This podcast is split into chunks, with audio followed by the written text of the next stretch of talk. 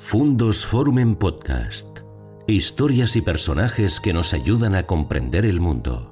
Bueno, las de mediadas clases medias. Guardo la razón del título, la guardo para un poquito más adelante de la conferencia, eh, este, este, abuso, esta especie de aliteración, de repetir la misma palabra de mediada y clases medias, y por qué. Eh, eh, voy a seguir este esquema y así creo que mostrándoselo les facilito, les facilito el seguimiento. Voy a repartir mi, charla en tres partes una, esta primera parte, este asunto de las clases medias siempre eh, ha estado en el centro de las sociedades contemporáneas. También una redundancia, clases medias y centro, es casi decir lo mismo, pero se supone que las clases medias son de los que están en el centro. ¿no?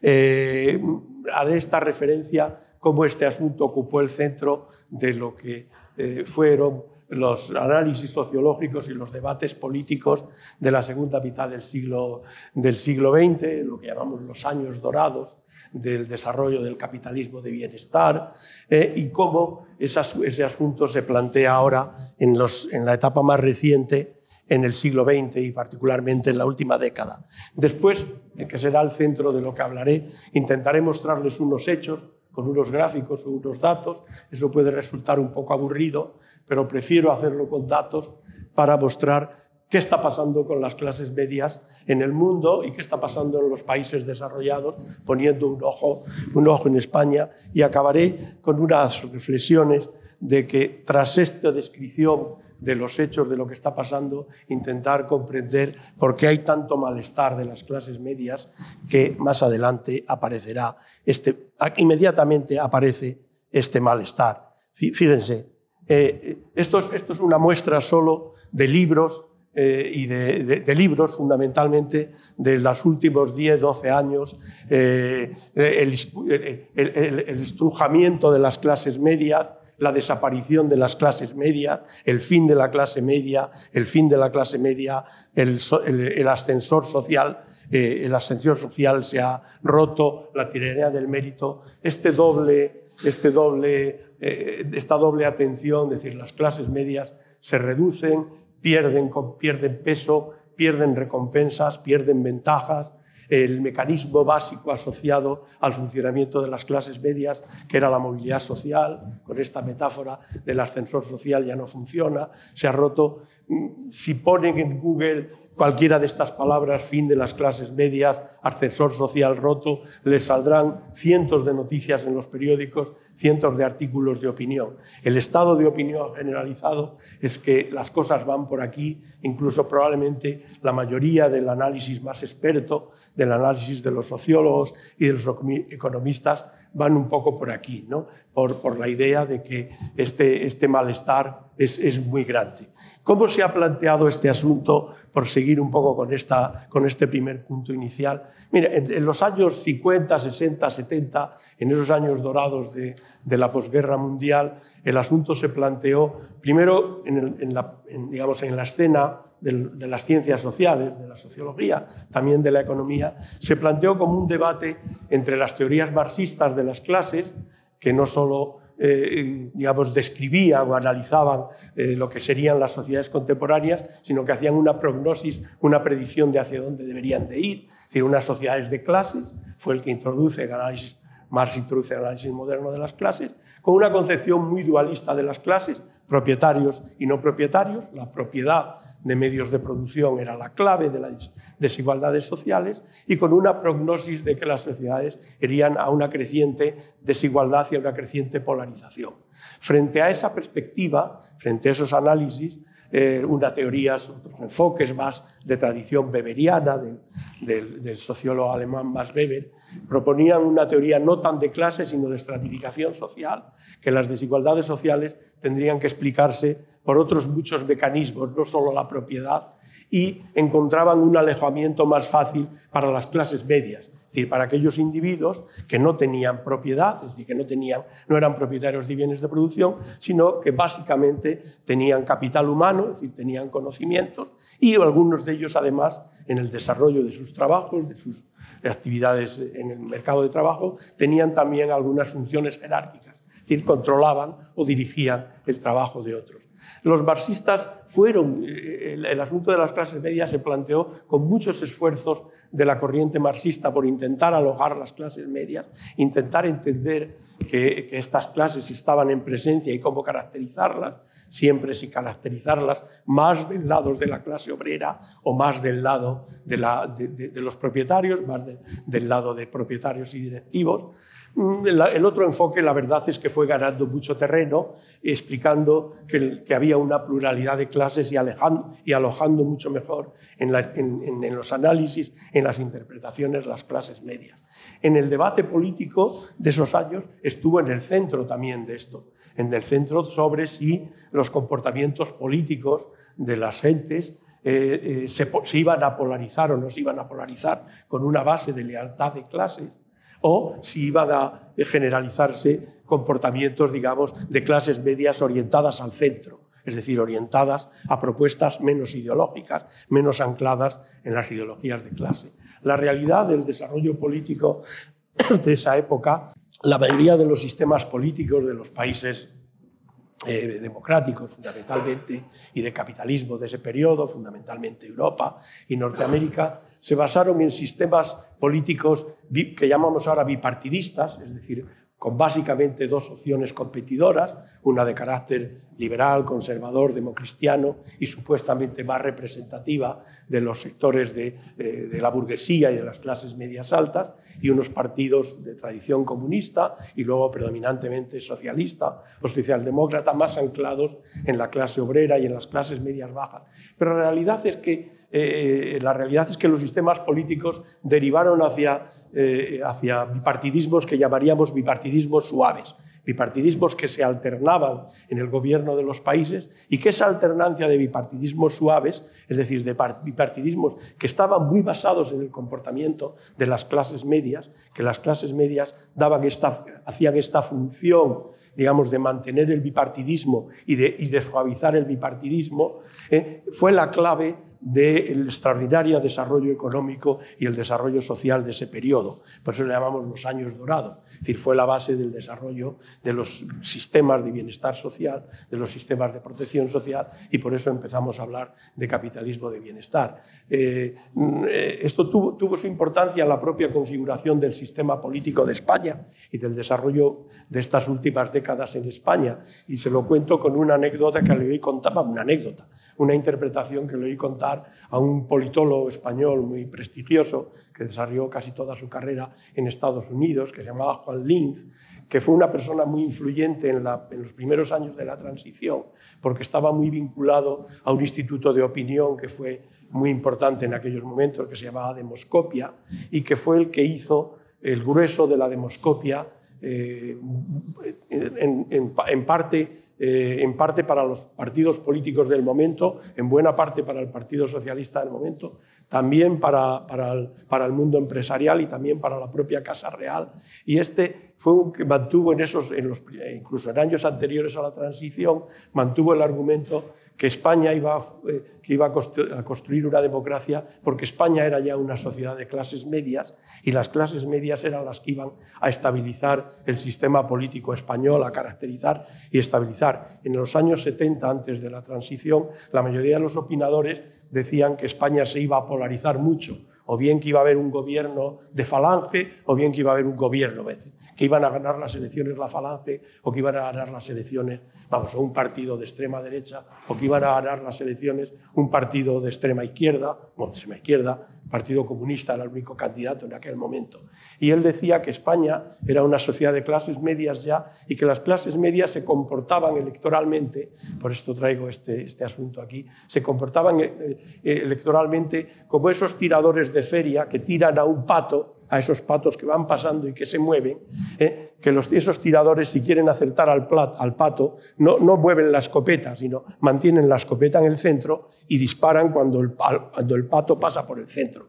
las clases medias tienen, son, son bipartidistas básicamente, ¿eh? pero eh, siempre se inclina, y hay un sector de ellas que se inclina al que en el momento representa una mejor combinación de estabilidad y de cambio. Y eso hace que el bipartidismo sea suave y eso hace que eh, los grandes desarrollos sociales que los partidos socialistas hicieron o los partidos socialdemócratas hicieron con el desarrollo del capitalismo de bienestar o de los sistemas de bienestar, los partidos conservadores no los desmonten. ¿no? Los, modifican, los ajustan, pero no los desmontan. O sea que este, este papel, esta tensión sobre el comportamiento de las clases medias ¿eh? y el alojamiento de las clases medias en el sistema de representación política fue fundamental y en los propios debates en los debates políticos. Si pensamos que fue el eurocomunismo, por ejemplo, el eurocomunismo era un intento de alojar a las clases medias, es decir, era un intento de cómo convencer a los profesionales, ¿eh? cómo convencer a los profesionales, eh, la alianza de las fuerzas, llamaban, de las fuerzas del trabajo y de la cultura. O sea, todo el contexto de ese eh, tanto en términos analíticos como en términos políticos, estaba ahí. En, este momento, mucho más recientemente, el asunto de las clases medias vuelve al centro, digo, está de nuevo en el centro. ¿Por qué? Porque en las interpretaciones más habituales se asocia este, estos cambios, ya diremos si son tanto de declive o no, estos cambios en las clases medias este declive de las clases medias y este declive, supuesto declive de la democracia, se, asocia a todos los mayores males que están ocurriendo en el propio sistema político. ¿no? Se asocia al crecimiento del populismo, se asocian a la desafección hacia, hacia la democracia, hacia los sistemas democráticos, al riesgo de retornos a sistemas más, eh, más dictatoriales.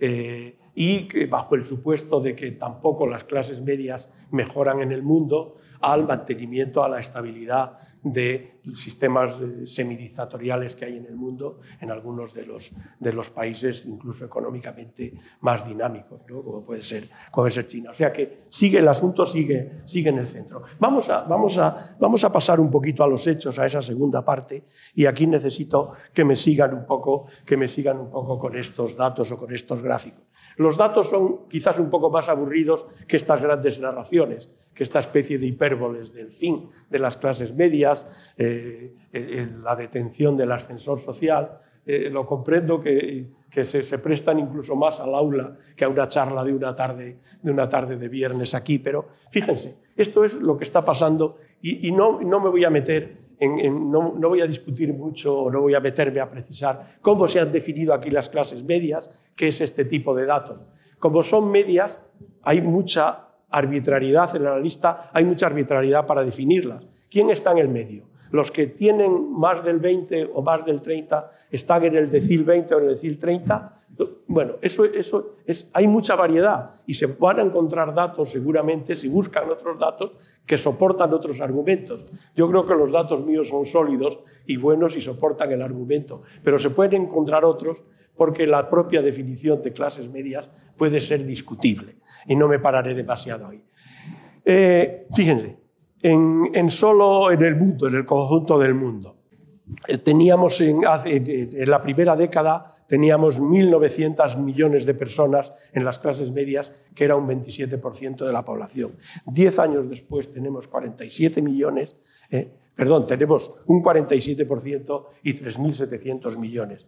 Si las cosas van como están yendo, y están yendo más o menos así, con pequeños ciclos de crisis, pero yendo así, en 2030 eh, tendremos 5.000 eh, millones de personas, de unos 8.500 millones de personas que habrá en el mundo en ese momento, 5.000 millones de personas en las clases medias.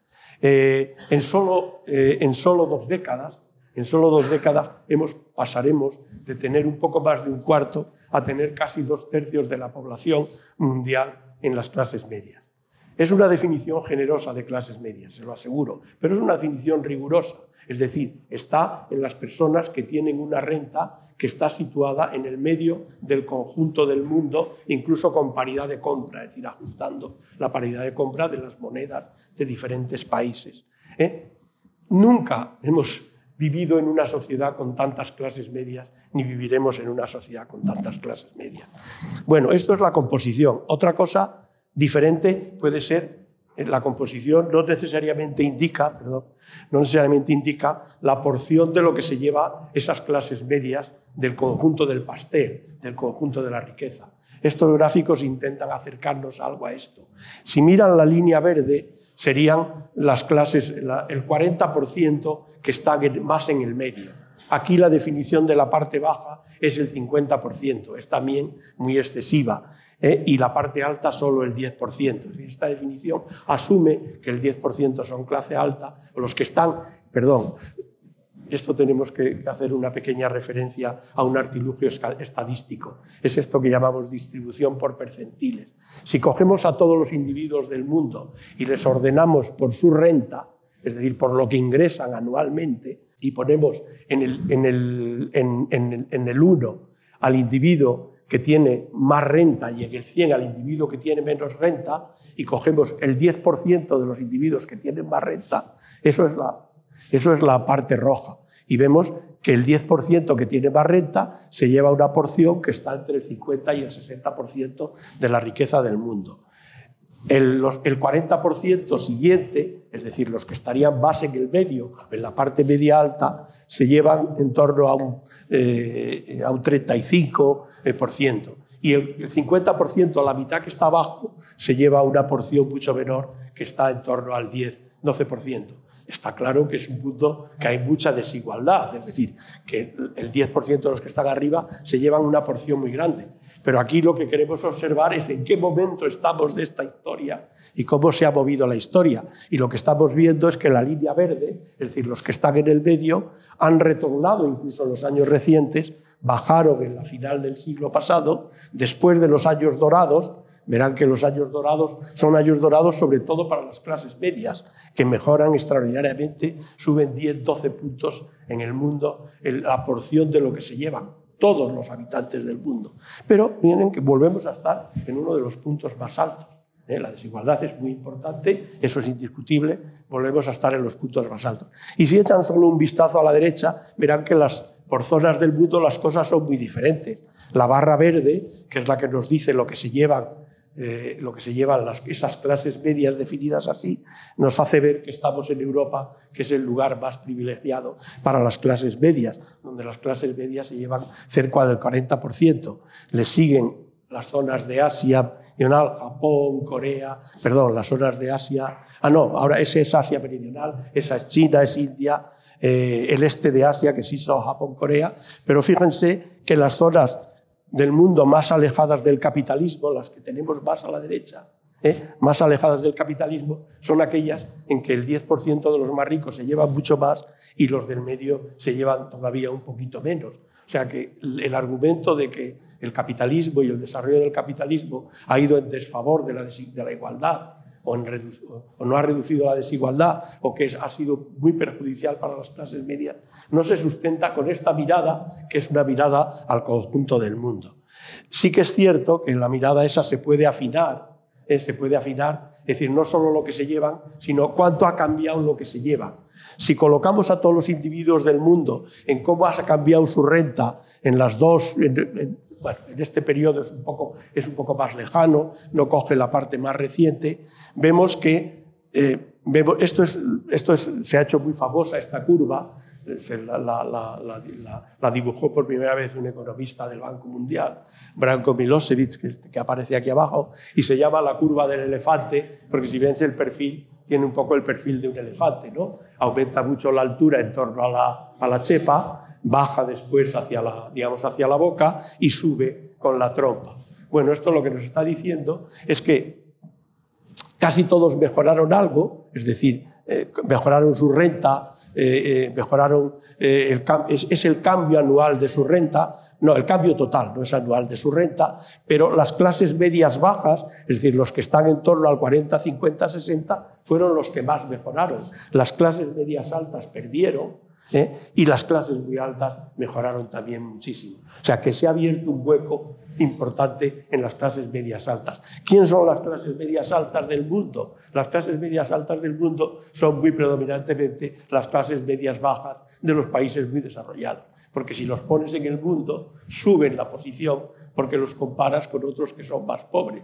O sea que aquí sí que estamos viendo que algo ha ocurrido en el conjunto de las clases medias altas pero que esas clases medias altas están muy compuestas de clases medias bajas del mundo. O sea que probablemente haya habido, haya habido en el conjunto del mundo haya habido un hueco. Ahí, se ha producido un hueco y desde luego se confirma que en la parte más alta han salido muy beneficiados eh, extraordinariamente beneficiados de, digamos, de, todo este ciclo de, globalización y de desarrollo del capitalismo, del capitalismo mundial. Bueno, con esto dejo, si, si esto es la renta, si cogemos la riqueza, que es otra cosa, la riqueza es el patrimonio que tienen los individuos, no el flujo de lo que reciben cada año, el perfil de la curva está, digamos que el, elefante se achata bastante y destaca mucho más, la riqueza está más polarizada, está más concentrada. De cualquier forma, la mirada global que yo quería darles es, las clases medias están creciendo extraordinariamente del mundo en su peso, aunque en el conjunto del mundo, las clases medias bajas del conjunto del mundo, que son... Eh, eh, aquí no, no paré esto, pues fíjate, si quitamos a China, la chepa del elefante desaparece. ¿Qué quiere decir? Que China y la India, fundamentalmente, los grandes países en desarrollo, con miles y algunos cientos de millones de población, han sido los grandes creadores de clases medias en el mundo. ¿eh? Si quitamos a China, desaparece una parte importante de la mejora. Bueno, con esto cierro, para no aburrir con demasiados datos.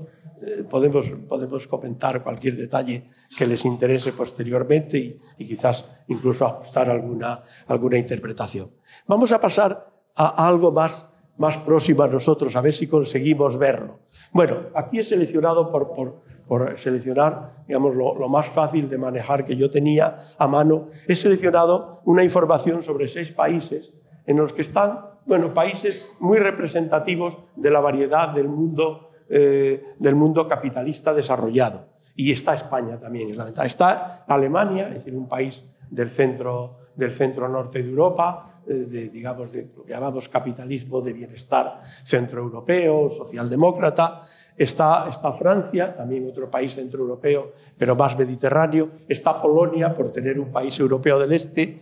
Eh, está el Reino Unido, un país de tradición más anglosajona y de sistema de capitalismo un poco más, que llamamos más liberal.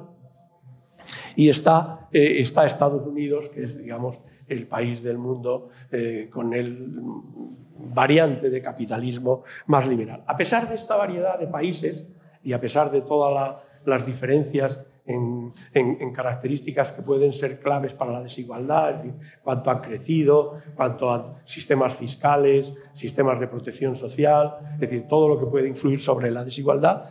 Si vemos la composición de las clases, y aquí usamos otra clasificación de clases porque no tenemos todos los datos con la misma clasificación, aquí usamos una clasificación no de renta, sino una clasificación más, más próxima al concepto de clase, que es de niveles ocupacionales. Es decir, empezamos por una clase media alta, que acoge a toda la clase alta y la clase media alta, una clase media, una clase obrera, digamos, tradicional, de, personas cualificadas, y una clase obrera más baja, que llamaríamos ahora nuevo proletariado, es decir, lo que suele ser básicamente personas no cualificadas que trabajan básicamente en los servicios, ¿no?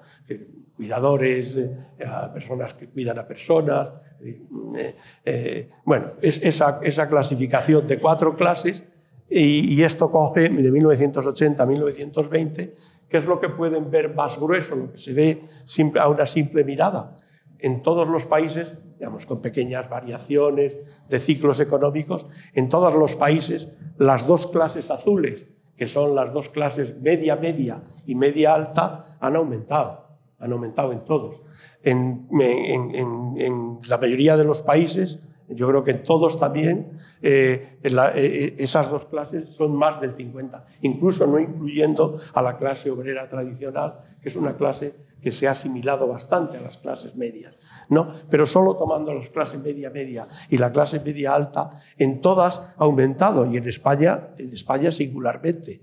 ¿eh? En España, si ven que están reflejados los cambios, ¿eh? los patrones de los cambios son diferentes por países. Lo que quiero poner énfasis es en la idea de que sí que hay, sí que hay dinámicas de reducción de clases medias, pero no es una dinámica generalizada y no es con un patrón común. Si nos fijamos en España, que nos interesa más, vemos que las dos clases más bajas, es decir, el, nuevo proletariado, ha perdido un 12% de efectivos El proletariado ha perdido un 8% y las dos otras dos clases han crecido un 10% de efectivos en, todo, en, todo ese, en todo ese periodo. Es decir, eh, es, una, obviamente una estructura de clases eh, incomparablemente mejor y ha habido pequeñas oscilaciones relacionadas. En el caso de España está claro que la última crisis, se ve en la zona azul de arriba, ven, ven que hay un momento en que se reduce su crecimiento, es decir, esa es la, gran recesión. La crisis de 2008 afectó mucho a las clases medias en España y afectó mucho a las clases medias altas también. ¿eh? Pero, eh, pero la tendencia generalizada es esa. Es decir, las clases medias siguen teniendo el peso mayoritario y no dejan de crecer incluso en los países desarrollados con matices, ¿eh? con pequeñas variaciones por países, cada país en función de sus patrones de crecimiento, de sus sistemas fiscales, de sus sistemas de protección social, también de sus patrones de crecimiento, en qué tipo de trabajos, en qué tipo de empleos se, mueve, se mueve el país más, es decir, se especializa el país. Bueno, también eh, otra, otra, otra mirada, otro rasgo. Voy a intentar no alargarme mucho, no aburrirles demasiado. Otro rasgo que está bien importante. Eh, ¿Cómo se percibe la gente? Esto es para, ya solo para España, lo que llamamos clase social subjetiva. ¿Cómo se autoclasifica la gente? ¿Eh? Fijaros, eh, en España los he marcado con unas palabras porque el trazo es muy, muy tenue. esto, es, esto es del famoso CIS, el de las encuestas el CIS de Tezanos, que ha sido siempre el mejor instituto de opinión pública de España y tiene la gran ventaja de que tenemos series históricas muy largas. Este va del 92 al 2017 y lo que ocurre en la, autoclasificación es que la gente tiende a posicionarse muy en el medio. La gente, muy poca gente dice que es de clase baja, muy poca gente dice que es de clase alta o clase muy alta. ¿eh? Bueno, en este caso, eh, alta, media alta y baja. La gente dice que es muy predominantemente de clase media o de clase media baja. Pero lo interesante es que eso es muy estable, con dos variaciones importantes en el tiempo. En los años 90, cuando se inicia un gran ciclo de crecimiento, eh, de crecimiento en España, el aumento de la clase media, de la gente que se percibe de clase media, es muy alto, mucho más de lo que aumentaba objetivamente esa clase. Pero lo importante es que la gente se percibe de una manera muy estable, muy estable. Este aspecto que yo contaba, este, este, este punto de inflexión que yo contaba del malestar de las clases medias, se observa aquí en un lugar muy concreto. Si se fijan, hay un momento aquí en 2012, 2011, 2012, 2013, incluso 2013, 2014, que la gente que se considera de clase media baja 15 puntos y la gente que se considera de media baja sube otros 12 o 15 puntos. ¿Qué pasó en ese momento? Y todo el mundo suele decir, no sé qué se les ocurre, claro, la gran recesión. La gran recesión hizo que mucha gente se sintiera que perdía posiciones eh, y que pasaba de ser clase media a ser clase media baja. Este episodio eh, eh, yo creo que es el que marca ese cambio en el malestar subjetivo. Pero fíjense que rápidamente se recupera, rápidamente casi se recupera, no, no del todo, la gente que se percibe de clase alta ha vuelto a ser superior al, al 50 y tantos por ciento, que está ahí en ese, en ese umbral. La gente que se considera de clase media baja está de nuevo en torno al 30%. Y en realidad lo que ocurrió, eso no se puede ver aquí, lo que ocurrió no es que la gente percibiera que había cambiado de clase como efecto de la crisis económica, porque la crisis económica fue rotundamente el impacto fuerte de la crisis, de la gran, llamamos gran recesión, fue en 2009, 2010, 2011. Y esto aparece en 2013, 2014. ¿Qué pasó en ese momento? Pasó el 15M. Pasó que se alteró el sistema político de España y hubo mucha gente que empezó a decir, esto está machacando a las clases medias. La gente no lo había percibido tanto en su situación objetiva como lo percibió en el discurso político, en el discurso de la opinión pública. Dijo, ah, ahora ya sé lo que me pasa. Ahora me pasa que he dejado de ser clase media. Pero no lo percibió cuando lo dejó de ser, lo percibió cuando en la opinión pública se difundió esa categoría se produce con el cambio en la clase social objetiva, se produce con dos o tres años de retraso al cambio objetivo. Y es que en ese momento, como saben, todo el sistema político y el sistema de debate político en España cambió, eh, aparecen movimientos sociales y propuestas políticas que dicen eso. Eh, esto está dañando a las clases medias, mucha gente compra ese argumento diciendo, sí, es verdad, lo que me pasa a mí es que he perdido posiciones. Pero rápidamente se, ajustan bastante las cosas. Solo un hecho más. Antes les mostré el peso que, el peso que tenían las clases en estos países y en particular en España. Aquí les puedo mostrar eh, cómo ha cambiado la porción de lo que se lleva. Una cosa es cuántos son, si hay más posiciones en esa clase o menos, y otra cosa es qué porción del pastel se lleva, lo mismo que veíamos a las clases medias globales. Pero si ven la, si ven la parte de España, eh, ahí lo que se ve claramente es que en, todo es un ciclo largo, es de 1990 a 2020, esto ya está muy actualizado, por eso utilizo esto. Acaba de salir ahora, eh, hace, hace una semana, eh, es, un análisis de un grupo, de, de un grupo de, de, sociólogos que han hecho para un instituto europeo de referencia en estas cosas, que se llama el LIS en Luxemburgo, Income está el, grupo, el, grupo de estudios de rentas de Luxemburgo. Eh, es un periodo largo y eso tiene interés. No es un ciclo de cinco años, de diez, en una crisis, en una etapa de crecimiento. Coge todo el periodo, los últimos, los últimos bueno, llega a 2018 en el caso de España. Verán que en la parte de arriba es las rentas antes de impuestos y transferencias sociales, lo que llamamos rentas de mercado, y en este caso rentas de trabajo porque son las rentas que perciben la mayoría, el 90% de la población. ¿eh? Eh, y la de abajo es lo que llamamos renta disponible, es decir, la renta que reciben los individuos, los ingresos anuales después de prestaciones sociales, pensiones, seguro de desempleo, becas y eh, impuestos, impuestos en efecto que tienen los impuestos. Y aquí se observan dos cosas interesantes. Por eso destaco dos rasgos que son interesantes. Uno, es cierto que todas las clases sociales en España mejoraron. Eh, esto es variación porcentual, es decir, mejoraron anualmente su renta un 1, un 0,8, un 3. Y como vemos, eh, la clase media media, el, azul más claro, es la que más mejoró. La clase media alta mejoró también mucho. Y sí, ciertamente eh, la clase obrera tradicional y el nuevo proletariado mejoraron menos. Y el que menos mejoró es la clase obrera tradicional, pero no propiamente las clases medias. Las clases medias mejoraron mucho. ¿eh? Vamos abajo. ¿Qué pasó, eh, ¿qué pasó después del después de el efecto redistributivo del Estado? Es decir, lo que el Estado hace redistribuyendo, con impuestos y con prestaciones sociales. Pues pasó que cambiaron un poco las cosas, cambiaron algo menos que en algunos de los otros países.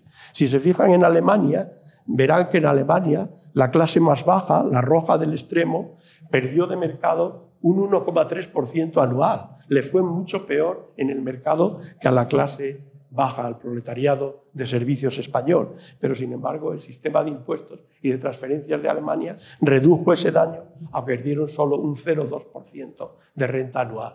O sea que su sistema les protegió mucho. Sin embargo, en el caso español vemos que las variaciones son muy pequeñas, sobre todo son muy pequeñas en los dos tramos rojos, es decir, en el proletariado tenemos un sistema de protección social y de impuestos que es menos redistributivo. ¿eh? Eh, algunos, no quiero extenderme, quizás si alguien pregunta, pero ¿por qué? Una cuestión muy fundamental es porque el grueso del gasto que nosotros hacemos lo hacemos en pensiones y cada día ese grueso es mucho mayor, como saben perfectamente, y yo, ya, estoy ahí. O sea que, y muchos de ustedes lo saben. ¿Qué, ¿Qué, significa un sistema de pensiones que es un sistema de pensiones contributivo?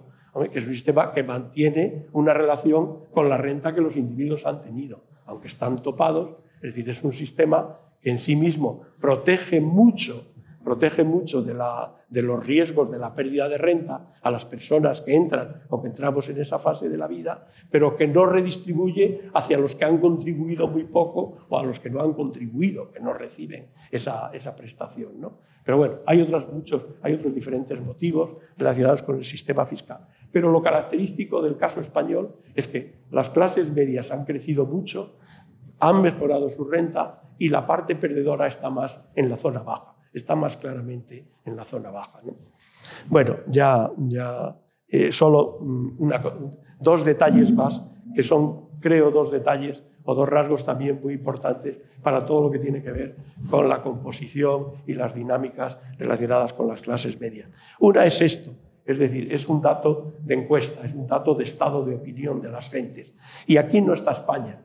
¿eh? pero después le diré dónde se sitúa más o menos España. Eh, el gráfico estaba compuesto y, no era cuestión de, de, hacerlo de nuevo solo para meter España, porque se puede contar. Esto cuenta el porcentaje de personas que creen que trabajar duro es esencial para salir adelante en la vida. Es como un indicador de este que usamos los sociólogos, un indicador del concepto de adhesión a la meritocracia, es decir, la gente que cree que trabajar duro recompensa. ¿eh? que trabajar duro recompensa, es decir, que la gente recibe aquello que le corresponde por su esfuerzo. En este caso, se supone que lo que consigues, eh, si es meritocrático, es por una suma de esfuerzo y de talento, de capacidades y de esfuerzos. Pero bueno, está muy bien sintetizado en términos de opinión o de encuesta y lo interesante es también es que recoge un periodo muy largo, ¿eh? señala con esos, con esos símbolos de, de un, de un guion una, punta de flecha o un, rombo, señala tres momentos en el tiempo. Fíjense en los puntos rojos solamente. ¿Eh? Los puntos rojos.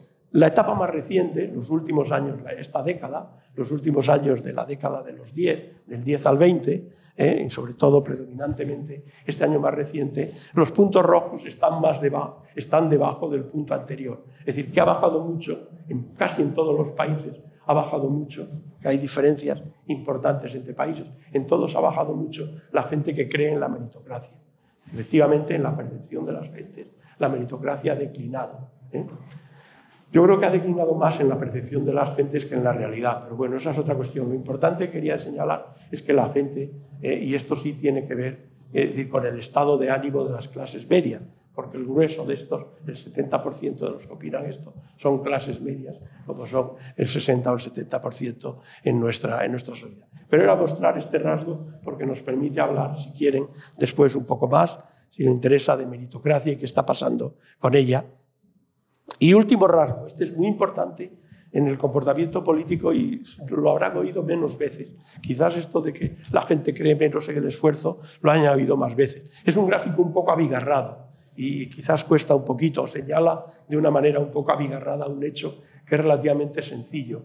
Eh, quizás han oído hablar de que, eh, eh, yo qué sé, de que, de que a, la, a CUP, al partido este, este de extrema izquierda internacional, independentista en Cataluña, lo, lo, votan hijos de la alta burguesía en Cataluña. O quizás hayan oído hablar, no vamos a hablar de España para no, para no herir sensibilidades, pero quizás que a Le Pen eh, que la candidatura de Le Pen la votan los obreros de Marbella o los inmigrantes de la banlieue de París, o que del caso de Vos, ya si ponemos, también le votan una parte importante de, jóvenes o incluso de inmigrantes de, primera generación. Bueno, eso, esos son hechos extremos de un fenómeno que no es nada extremo y es un fenómeno que las tradicionales divisiones de clase, es decir, las divisiones que tienen que ver fundamentalmente con la educación y la renta, que al final son las dos dimensiones que, contribuyen más a la desigualdad social, la, educación porque el capital humano se asocia mucho con la renta y la renta porque es el propio resultado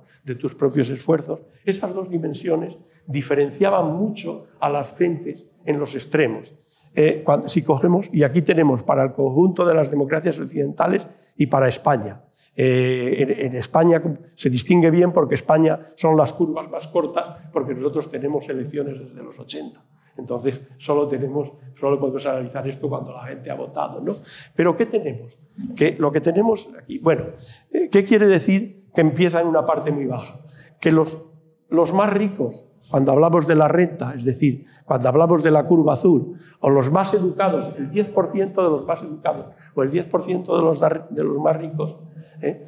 votaban muchísimo menos a la izquierda, votaban muchísimo menos a la izquierda. Ese 20% quiere decir el, menos que votaban, que votaban con un sesgo mucho más favorable a los partidos de derecha. Miren las democracias occidentales lo que está pasando respecto a la educación. El 10% de los más educados ya votan incluso un poquito más a la izquierda. ¿eh? Ese divide, perdón, esa palabra, ese, ese, ese esa, esa división educativa ha dejado de constituir las lealtades básicas de los comportamientos políticos. Y algo muy parecido, aunque con menos intensidad, ocurre con lo que tiene que ver con la renta. El 10% de los más ricos eh, el, 10% de los barricos votaban mucho menos a la izquierda.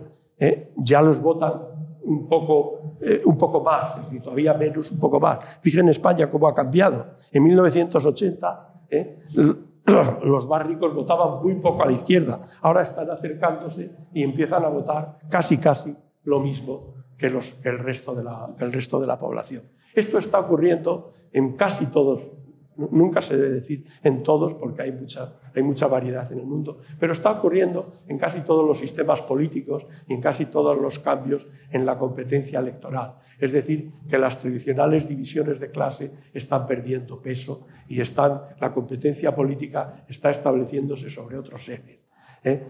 En el caso de España es bien claro que hay otros ejes que deciden el comportamiento político. Por ejemplo, uno que es ya muy tradicional en España es el eje que solemos llamar centro-periferia. Es decir, hay nacionalismos de periferia que consiguen un voto que tiene, digamos, una lealtad de esas características, no tanto una lealtad de clases. Aunque hay quien interpreta también que la lealtad al nacionalismo es una lealtad predominantemente de clase y de clase media alta, pero bueno, eso es más discutible. Pero eh, la manera en que los populismos de izquierda, por ejemplo, están recogiendo el voto de clases profesionales, de profesionales de los servicios públicos, en el caso de España, por ejemplo, de, empleados públicos de la salud, médicos, enfermeras, o el caso en que el populismo de derechas está recogiendo votos de clase obrera, incluso de, nuevo proletariado, ¿no? de clase obrera tradicional, es decir, de trabajadores no cualificados de los servicios, es un fenómeno muy extendido. Es decir, eh, eh, es este sistema que en España se, parece transitoriamente reforzado, de un bipartidismo suave, eh, no, no, está muy debilitado, está muy debilitado en todo el mundo. Ese bipartidismo suave estaba basado en estos anclajes basados en las dimensiones de clase y eso está cambiando profundamente. Eh, está cambiando tan profundamente y tan recientemente que no sabemos interpretar muy bien eh, todos los ejes que ahora están en juego. Está claro que hay un eje identitario también que está en juego. ¿no? Eh, este, este eje identitario que tanto los extremos de derechas como los extremos de izquierdas movilizan y agitan, es decir, somos un pueblo, somos un pueblo, somos una nación única, esa, identidad, o somos una minoría, somos, somos feministas, somos mujeres, somos inmigrantes, somos discapacitados, es decir, que la base de identidades, de identidades grupales sea la base de la competencia. Eh, esto tiene mucha importancia, quizás ahora en la reflexión final lo evoque, lo evoque otro, otro, otro minuto, pero ya eh, yo creo que ya puedo ya puedo, puedo rematar eh, con, un poco con la reflexión, con la reflexión final. Bueno, he jugado un poco con, con, estas figuras casi, casi literarias, ¿no? decir, tratar un poco hiperbólicamente el, malestar de las clases medias, el declive de la meritocracia, aunque no, no, no, no, lo he atendido mucho, por eso lo he tratado solo hiperbólicamente. Eh, eh, eh, he jugado también casi con otra figura, literación, esta, las, las, de mediadas clases medias, pero lo interesante yo creo que son los hechos, y, los hechos si pueden verse con algunos datos, por aburridos que sean, son más importantes. Y, la conclusión principal, la conclusión principal es que están ocurriendo muchas cosas en, el conjunto de las clases medias, no en el conjunto del mundo de la manera más menos, eh, menos positiva, sí en los países desarrollados de maneras menos positivas. Está ocurriendo básicamente que, que, las clases medias bajas parecen más, más las perdedoras, eh, en cierto modo, eh, no, que, no que cambie el conjunto de clases medias, sino que en algunas zonas de las clases medias se producen pérdidas vasiculares o que no consiguen beneficiarse en la misma manera que las clases medias medias o las clases altas del sistema de, del sistema de redistribución, es decir, de, todo el artilugio de dispositivos fiscales y de prestaciones sociales. Es decir, eh, yo más que dar un, mensaje muy concreto, mi mensaje es eh, vamos a atender un poco a los hechos y los hechos tienen muchos matices y tienen matices que son positivos y tienen matices que son negativos.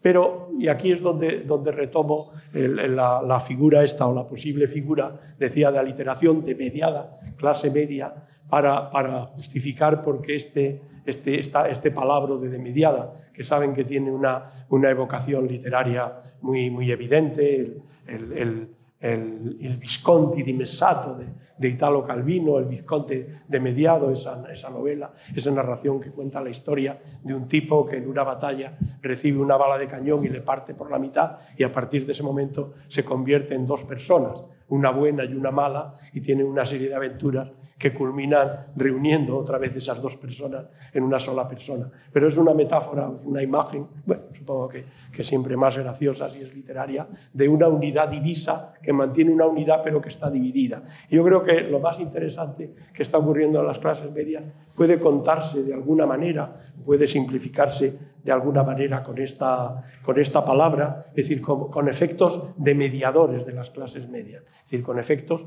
no que, no que la reducen en, en, su conjunto, sino que introducen dinámicas de, dinámicas de diferenciación interna. Eh, yo creo que la, dinámica de diferenciación interna mayor es esta, de que probablemente, primero, que no he insistido mucho, una dinámica perceptiva, y es que las clases medias eh, eh, digamos, las clases medias medias ven como las clases muy altas o las clases medias altas, más bien las clases muy altas, porque incluso cuando decimos aquí eso, el 10% parece una clase muy alta. En este 10% estoy yo, y como soy un profesor universitario, pues más o menos pueden estimar ustedes mi renta. O sea que eh, es el 1% incluso, que se supone que el 1% es de Amancio Ortegas, de Elon Musk y de figuras de este tipo, ni mucho menos. Esas figuras son decimales en la distribución. El 1%, en el caso de España, estarían dos profesionales eh, que trabajan en el sector privado, un abogado y, eh, eh, un abogado y un, ingeniero, una abogada y un ingeniero que trabajan en, el sector privado con salarios eh, brutos de 5.000 euros cada uno, están en el 1%. O sea, el 1% son esos, no se crean. Cuando se refiere al 1%, hay un poco de demagogia pensando que son todos. Ese porcentaje, y particularmente en Europa, en Dubái, en algún otro sitio son muchos más, pero los países desarrollados de nuestro entorno son bastantes menos. ¿no? Es decir, eh, lo que sí pasa es que, digo, que, las clases medias tienen una percepción de que las clases medias altas se les distancian mucho, más porque miran al 1% que al 10%, o más porque se transmite mucho la imagen del 1%. Y segundo, sí que algunos eh, sectores de clases bajas han perdido distancia respecto a las clases medias y a las clases medias altas. Eh, pero hay otras dinámicas. En las clases medias, otras dinámicas de mediadoras que yo no he tocado porque cuesta más y hay que usar datos menos, menos visibles rápidamente. Es una cierta diferenciación entre las clases medias cosmopolitas y las clases medias locales. Es decir, las clases medias de profesionales cualificados que se pueden mover en todas las ventajas que representa el escenario multinacional, es decir, que pueden ir a grandes corporaciones, a grandes organismos, moverse por el mundo o moverse con todas las oportunidades, y clases medias locales, es decir, pequeños propietarios, incluso empleados públicos o privados de empresas poco de servicios nada globalizados, que tienen jerarquías limitadas, que tienen cualificación, pero que ven que progresan muy poco a lo largo de su vida, esto pasa mucho en algunos servicios públicos. Eh, uno puede pasar de médico, pero de médico de, a pie, digamos, 20, 30, 35 años de su vida. No tiene una posición mala, pero percibe que está atrapado en una posición, digamos, local, es decir, que no es capaz de beneficiarse de las dinámicas estas que el mundo globalizado ofrece. Esta distinción, eh, si les evoco un hecho, eh, un hecho muy conocido, algunos conflictos muy conocidos, quizás, quizás se la representan un poco mejor, es, es, es, es la, la, tensión o la dinámica de dualización, de, de, de, de, mediación, que está detrás de conflictos como el de, los, el de los chalecos amarillos en Francia. Es decir, conflictos protagonizados mucho por clases medias de estas que yo llamo locales, muy, muy atadas a su propio territorio y a las exclusivas ventajas de su territorio, que no suelen ser urbes globales, que no suelen ser, digamos, eh, eh, ventana o, lugares, posiciones que permitan todas estas oportunidades de la sociedad, de la sociedad global, incluso que no son tan cosmopolitas culturalmente como para eh, digamos, tolerar el avance de los progresos identitarios, es decir, estas cosas, es decir, que incluso tienden a posicionar, a tomar posiciones un poco más conservadoras y, y adherirse más a las propuestas, digamos, más del, extremo, del extremo más conservador. Yo creo que eso tiene su importancia, esta diferencia entre cosmopolitismo y localismo dentro de las clases medias. Yo creo que otra muy importante es, es cómo, cómo, ha cambiado el ascensor social, es decir, los mecanismos de movilidad que, como saben, están crucialmente asociados a la educación, porque la educación es, es el artilugio fundamental, es decir, los individuos recibimos una clase social de nuestros padres, es decir, tenemos un origen social y solo lo podemos, si lo podemos modificar, lo podemos modificar, o para los individuos que tienen un origen social bajo, solo lo pueden modificar a través de la educación como ascensor social. Eh, la educación social ha sido y sigue siendo el ascensor social, es decir, no hay otro. Para los que vienen de posiciones bajas no hay otro. Pero sí que es cierto que ha cambiado algo de sus dinámicas. ¿En qué sentido? Bueno, pues en un sentido que es un poco demográfico, en cierto, que tiene una base demográfica. Eh, cuando yo estudié el bachillerato en mi pueblo, aquí en Puente Villarente, que seríamos de mi generación unos 15 eh, o, o 16 muchachos y muchachas, solo estudiamos el bachillerato 2, solo seguimos el bachillerato 2. Hombre, si seguimos el bachillerato 2, alguna capacidad tendríamos. Si además en aquel momento llegamos a la España de los años 80 con un cambio de la estructura social extraordinaria, no es extraño que el ascensor social funcionara bien para nosotros. Ahora, eh, en la educación, el bachillerato elemental de entonces es educación obligatoria, es decir, la consiguen el 95% de las personas y la educación universitaria la consiguen en España ya casi dos tercios de los muchachos entre 18 y 25 años están en la universidad. O sea, como pueden ser, la competencia de la educación se ha hecho muy diferente. No se puede competir lo mismo eh, cuando es un 10% con muchas posiciones en la estructura social, cuando es un 60% compitiendo por un 20% de las posiciones sociales que serán el, máximo que hay en una sociedad de puestos de nivel universitario. O sea que hay un cambio que es estrictamente demográfico. Pero también ha cambiado por otras cosas y precisamente por esta base. Cuando la educación se extiende, eh, entran en juego otros mecanismos que llamamos los sociólogos mecanismos compensatorios. Es decir, que algunos individuos les, producen efectos, eh, efectos superiores, digamos, efectos que compensan, eh, que, que, compensan su competencia respecto a otros. El más habitual es el capital social, el más extendido, es decir, el tener relaciones, el conocer gente, el tener oportunidades. El otro también muy importante, y este crecientemente importante, es el capital cultural. ¿Eh? Es el capital cultural, es decir, para conseguir educación, para conseguir buen rendimiento de la educación, eso me van a permitir que lo diga un poco rotundamente, aunque sé que alguien me lo va a discutir, el nivel económico importa ya poco, importa muy, poco. Los muchachos hasta los 18 años pueden, eh, pueden estudiar todo lo que quieran, todos los que quieran, y no pueden trabajar, o sea que no existe la cosa esta de decir, yo dejo de estudiar para trabajar, porque no se trabaja hasta los 18 años, ni siquiera hasta los 20. O sea que si no dejan de estudiar es porque, no lo quiero decir eh, ofensivamente, es porque no quieren, y en el no quieren es porque no tienen la motivación, el acompañamiento, y el acompañamiento es el capital cultural, es decir, es aquella socialización en el esfuerzo, es aquella socialización en los hábitos, de, en los hábitos es aquella socialización en la importancia del esfuerzo. ¿no? O sea que, y en el caso de España es, es, muy claro que el capital cultural es más influyente que la, que, la renta en el, logro, en el logro educativo. O sea, capital humano, capital social, pero también el capital humano se especializa. Cuando yo me licencié en sociología, licenciarse en sociología y en ingeniería diferenciaba poco. Ahora diferencia mucho, diferencia muchísimo. Ahora el capital humano es muy diferente. Los años de estudio tienen poco que ver.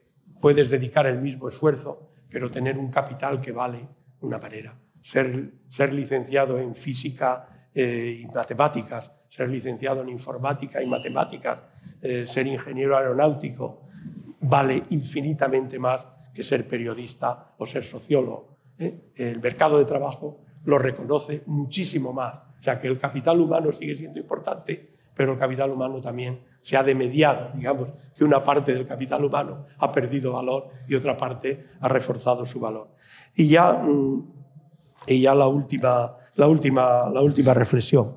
Eh, también hay otro proceso de demediación, esta de, digamos, de división en las clases medias, que tiene que ver, que es también es más subjetiva que objetiva, pero tiene una base objetiva.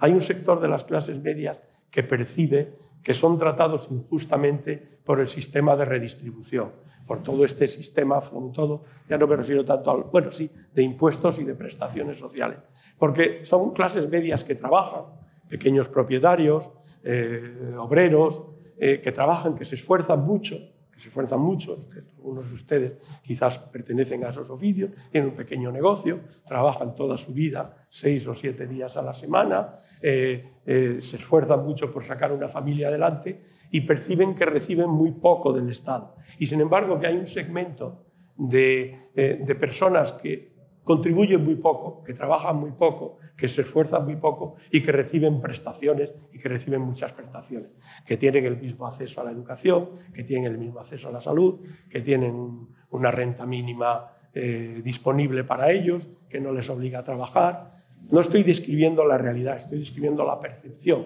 Tiene una base de realidad, ¿verdad?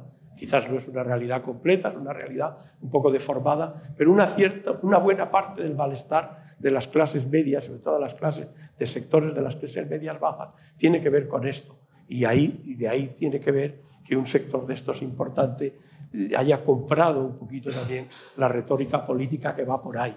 Inmigrantes no, o sea, han comprado una retórica política que, en mi esta opinión, es una retórica extraordinariamente excesiva, es decir, una retórica que no responde a la realidad, pero sobre la base de una comparación de situaciones que tiene un cierto, que tiene un cierto fundamento. Y, nada más, quizás solo rematar con... Eh, no, pensaba dedicarle un poquito más a la movilidad social y a la meritocracia, eh, solo, solo rematar con la idea de que es, es muy probable que la meritocracia haya declinado algo. Y esto que he dicho del ascensor social es, va en esa dirección pero no hay engaño mayor para los de más abajo que convencerles de que el esfuerzo no importa. ¿eh? Lo más importante para los de más abajo es el esfuerzo porque no tienen otro. Los demás tienen otros efectos compensatorios.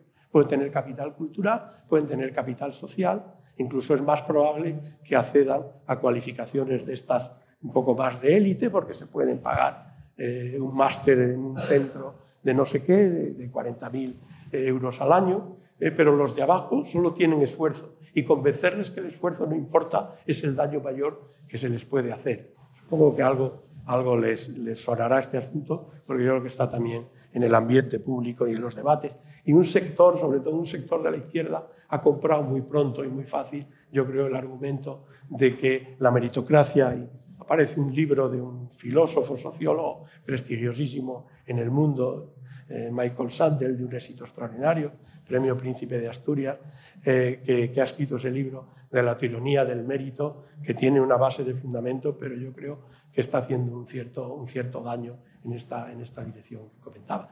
Muchas gracias por su, muchas gracias por su atención. Gracias por escuchar Fundos Forum en podcast. Tenemos muchas más historias y personajes que descubrir juntos.